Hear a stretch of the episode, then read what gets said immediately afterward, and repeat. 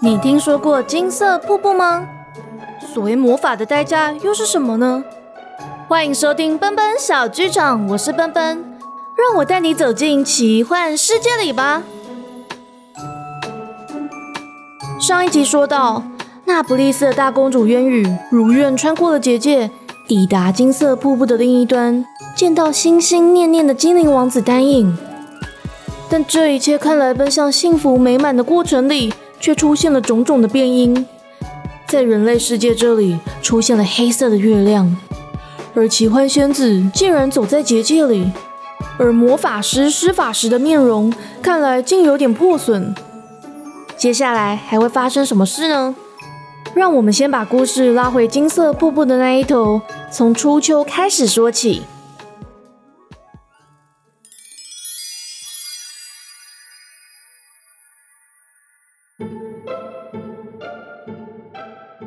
金色瀑布的这一端，靛蓝色的夜空里，通常只高高悬挂一枚蓝色的月亮，就只有在秋天的第二次月圆才会看到紫色的月光。而这半年来，深夜的青春大多安静，河里的鱼怪和虾精也早早熟睡了，蘑菇精们也回到自己的蘑菇小屋里，唯有精灵王子丹影独坐在河边。听瀑布急奔而下的水声，而有时候魔法师会先身在一团白光里，坐在丹影旁边看蓝色的月光，口里喃喃说着谜语般的句子。已经看到那本书了吗？什么书啊？丹影想多问，他却立刻起身一鞠躬，消失在青川边，只残留一句丹影解不清、弄不懂的话：怎么会把雕琢后的铁叶石留给那位王子？太危险了。有时狮鹫会带矮人智多星伊图尔来拜访丹影。我好想念去年跟大家一起在这里听故事哦。那位公主应该快过来了吧？丹影想起去年秋冬之际，大伙儿会在青川边升起火堆，一起等待渊羽过来这头，听他说起在玄剑国的经历。而他也会因为他们分享各种族间的故事而笑弯了琥珀色的大眼。狮鹫还想开口，伊图尔咳了一声，轻推狮鹫的翅膀。丹影殿下，魔法师那里有提过从月节的具体行动吗？丹影摇摇头。伊图尔眼中一闪而逝的讶异，让他想逃回蘑菇森林，想要像小时候一样躲进蘑菇精的秘密基地。但他想起渊羽的笑容，还是逼自己站在蓝色月光下，试着开朗地说：“到时候一定会做好完善的准备。”他厌倦自己只能不断的摇头，不断说自己什么都不知道。重月节将至，与渊羽约定好的时间就快到了，他却对魔法师的计划一无所知。狐灵长老也只想保护他。丹影殿下。我得保全亚拉斯仙王的唯一血脉，所有的事我和诺特自有安排。有一个晚上，弦月特别的耀眼，刺得丹影彻夜睡不着。他悄悄起身，探出窗，确认精灵国王和王后的寝宫仍是一片漆黑，蘑菇们也都碾熄了光芒。他掏出白色菌伞，踩上窗台。跳进微冷的风，飞翔至魔法师的石屋里，竟然见到渊羽在黄土荒漠里的幻影。而接受魔法师指派的任务，到矮人矿坑里找黑月玉和月之泪时，在经过了重重的考验之后，也让伊图尔心甘情愿地对他行上古时期留下来的贵重礼节，来亲吻他的影子。丹影殿下。您果然是我们期待已久的精灵君王。于是，这位还没继位的精灵王子丹影，在重月节前一周获得了罕见的黑月玉与上古时期留下来的月之泪时，也得到了魔法生物们真正的支持。狮鹫又再一次在伊图尔到青川边，少了魔法师弹指就照来帐篷和萤火的身影。蘑菇精果果自告奋勇，单手扛起木柴，嬷嬷帮忙一起叠成堆。再由手脚细细长长、菌散蓬松的姑姑投入打火时，热烈的火焰就跳在木堆上，让丹影和众魔法生物们的身上仿佛照着一圈红光。丹影打开木盒，纯精致的玫瑰花躺在里头，黑月玉和月之泪石如泪珠般点在精细雕琢的叶片上。他从怀里掏出新织成的缎布，包裹手掌，再以指腹轻轻挑出月之泪石黑黑月玉，对准蓝色月光一笔。丹影殿下，十九想开口，被伊图尔推了一下，他只好乖乖待在伊图尔身旁，看着蓝色月光像是受到了感应，往两颗宝石流动成银蓝色的河水。这些月光化成的河在宝石上停了一会儿。就没入了宝石里。等丹影盖上木盒，掩住宝石泛着的光芒时，终于松了一口气，看向施救。哎，你刚刚有说什么吗？施救看到丹影的仪态，倒先迎上伊图尔意味深远的眼神，才慢吞吞的开口：“我是要问，之前这些事都是魔法师在做，现在却由您来做。”是不是就代表您知道全部的计划呢？丹影如以往一样摇头，表情却开朗多了。毕竟我还是没有魔法，只要让宝石可以保有月光就足够了。施法的事情还是交给胡林长老和魔法师吧。伊图尔看了施救一眼，轻拍头巾，接着问：“我听说魔法师会借助那位的力量。”你没听到任何细节吗？那位，哦，你是指奇幻仙子吗？对，就是她。十九插嘴说：“她不是只会用魔法换那些花花绿绿的衣服吗？而且还不帮精灵设计新的款式。如果奇幻仙子愿意帮精灵设计衣服，我不就失去工作了？我是说，他凭什么？”就是啊，那那个，哎，施救的意思是他有能力跟着魔法师施法吗？丹影还没说话，魔法师就现身在一团白光里，先是向丹影俯身鞠躬，又笑着转头对施救和伊图尔点头致意。你们不是总说奇幻身上的魔法光晕看来比我还要刺眼吗？所以要说他隐藏了大半的魔力。也不会让人感到意外吧？施救没有笑，红宝石般的双眼在火光照耀下，像是喷出了火花。我想您明白我的意思。这次渊羽殿下要穿越结界，不像以往那么简单。未来两个世界要怎么维持平衡，依然要请您和胡林长老化解。矮人。你们那族也是一样的想法吧？伊图尔却站到丹影的身旁，双手抱胸，看向施救。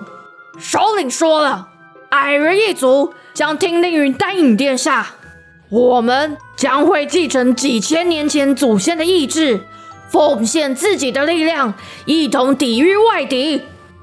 施救瞪视伊图尔许久，才终于眯起眼睛，张开翅膀，对丹影行礼。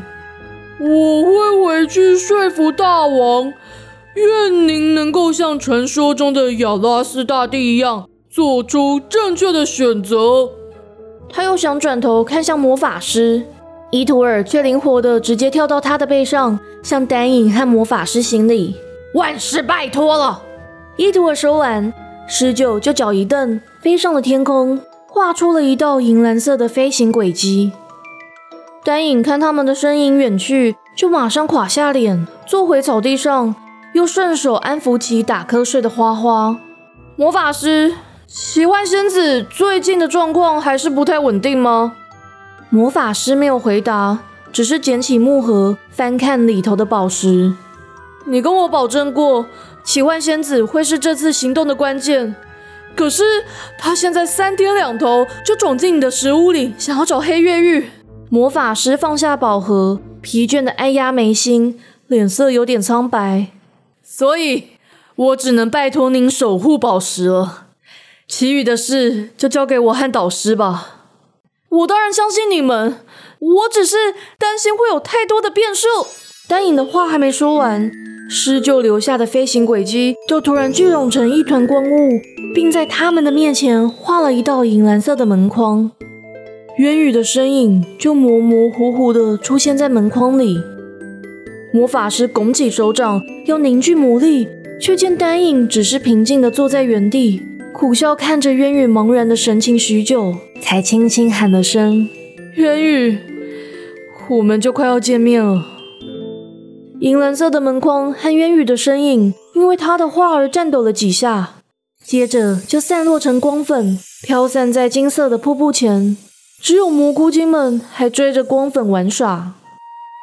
丹影将头埋在膝盖间，感觉魔法师拍了拍自己的肩膀。自从我在你的食物里面看到渊宇的影像之后。就常常这样看到他了。丹影抬起头，脸上隐隐有两道光痕。现在奇幻仙子的状况不稳定，你又说渊羽会穿过梦境，而我现在也看到幻觉了。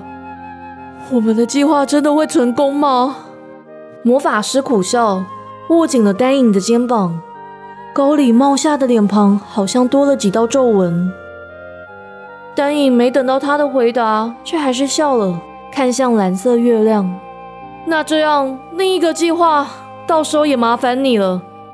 魔法师终于笑了，向丹影一鞠躬：“丹影殿下，您看到的不是幻影，重月节傍晚时见吧。”白光带走魔法师的身影和谜语时，蘑菇精们也跟着离开，再次剩下丹影独坐在青川边沉思。金色瀑布前的萤火晚会就这么持续到月圆的前一天，而在重月节的那天傍晚，绿地上空荡荡的，什么都没有。丹影却早已等待在金色瀑布前。他身穿泛着珍珠光芒的白色衬衫，贴身的西装外套带点星空的色彩，领口的紫色蝴蝶结在他抬头时会闪烁或蓝或白的光点。蘑菇精们也从远方跑来了，绕着丹影的脚踝转。姑姑和果果跟拍拍他的鞋子，让他稍微放松了点。太阳染红了整片天空，魔法师终于带着奇幻仙子现身在金色瀑布前。奇幻仙子紧闭双眼，像小女孩般躺在魔法师的怀里。被放在草地上时，还在说着梦话。诺特，你真的都知道吗？爸爸，我快要回家了。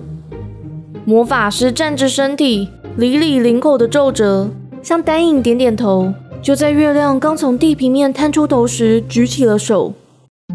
一开始，月光缠绕他的手掌，青川的水面掀起了一圈圈的波纹。蘑菇精们手拉着手围成圈，抬头往金色瀑布的顶端看。丹影将头发往后拨。不自觉地摸了摸空着的背部，突然，金色瀑布的水流放缓，青川变得暗淡无光。魔法师手上的月光断成了两截，爆开成暗紫色的光粉，溅在草地上，竟点燃了火星。丹影往后退了几步，闪躲往他吞噬的火光。魔法师往他前方一站，单手往火光一指：“火啊，停令于我！”躁动的火就平静了下来。化成在他眼前微微跳动的小火球，他轻吹一口气，这些小火球就飞向金色瀑布，噼里啪啦的炸开成金色的水花，往魔法师飞来。魔法师，这里！丹影拽住他的手，魔法师才回过神，及时往右一躲，闪过了气势汹汹的水流。但水花还不放过他们，转了个弯，又要往他们飞来。丹影殿下，水火元素失控。请您先到蘑菇森林回避一下。不行，我等这一刻等那么久，不能就这样离开。但是，魔法师还来不及反驳，瀑布的上头就传来清脆的嗓音：“魔法师先生，这是佩琼斯留下来的披肩，请带我过去吧。”攻击他们的水花坠落在地，魔法师趁机从怀里掏出一颗银蓝色的圆球，往金色瀑布一抛。还记得汉特美的一切，请收下这条披肩。圆球融进了瀑布里，瀑布又恢复成原本的流速，清川的水面再度泛着一圈又一圈的涟漪。同一时间，天空里的月亮绽放出耀眼的紫色光芒，奇幻仙子就张开了眼睛。魔法师看向他，摸摸他的头。奇幻，准备好了吗？奇幻仙子眼神迷蒙，握了握魔法师的手，踏进蘑菇精们围成的圈里。蘑菇精们转着圈，唱着只有魔法师才听得到的歌曲。丹影打开木盒，让魔法师取出两颗宝石，奇幻仙子就慢慢漂浮到空中，直到金色瀑布吞没她的身影。一道小小的黑影就出现在上头，来了！魔法师喊了一声，拿宝石接住蘑菇森林那抛来的银蓝色光芒。蘑菇精们再次跳起舞来，单影伸长的脖子看，那小小的身影就跳进了他的掌心。草草，渊羽呢？蘑菇精草草本来累得倒在他的掌心，听他这么喊，就往上指了指。人类公主渊羽在蘑菇精们的舞蹈中慢慢往下坠落。魔法师将黑月玉往紫色的月亮一比，取了大半的月光，另一手则握住月之泪石，指向金色瀑布，让水流为渊羽铺成紫色的地毯。强大的魔力震得魔法师快站不住脚，而在渊羽扑向丹影的怀抱时，半跪在草地上喘气。丹影抱住了心心念念的渊羽。看他比以前瘦了点，一身白色的旗装上沾满了尘土，而心疼的摸摸他的黑棕色发丝。渊羽回吻他时，背后仿佛长了一对翅膀，却在转瞬间就消失了。丹影，我回来了。他转头对魔法师一笑：“魔法师先生，谢谢你还记得我们的约定。”魔法师已经调匀呼吸，将破损的袖子藏在西装的外套下。但我还没完成与丹影殿下的约定。什么约定？魔法师对丹影侧了侧头，丹影就拉着他站起来，握紧了他的手。渊羽，你愿意让我说完去年来不及说的话吗？渊羽想起了去年的紫色宴会和草草送来的卡片，有点害羞的看了看围在他们身旁的蘑菇精和面容憔悴却带着笑意的魔法师，在凝视丹影的眼睛。我愿意。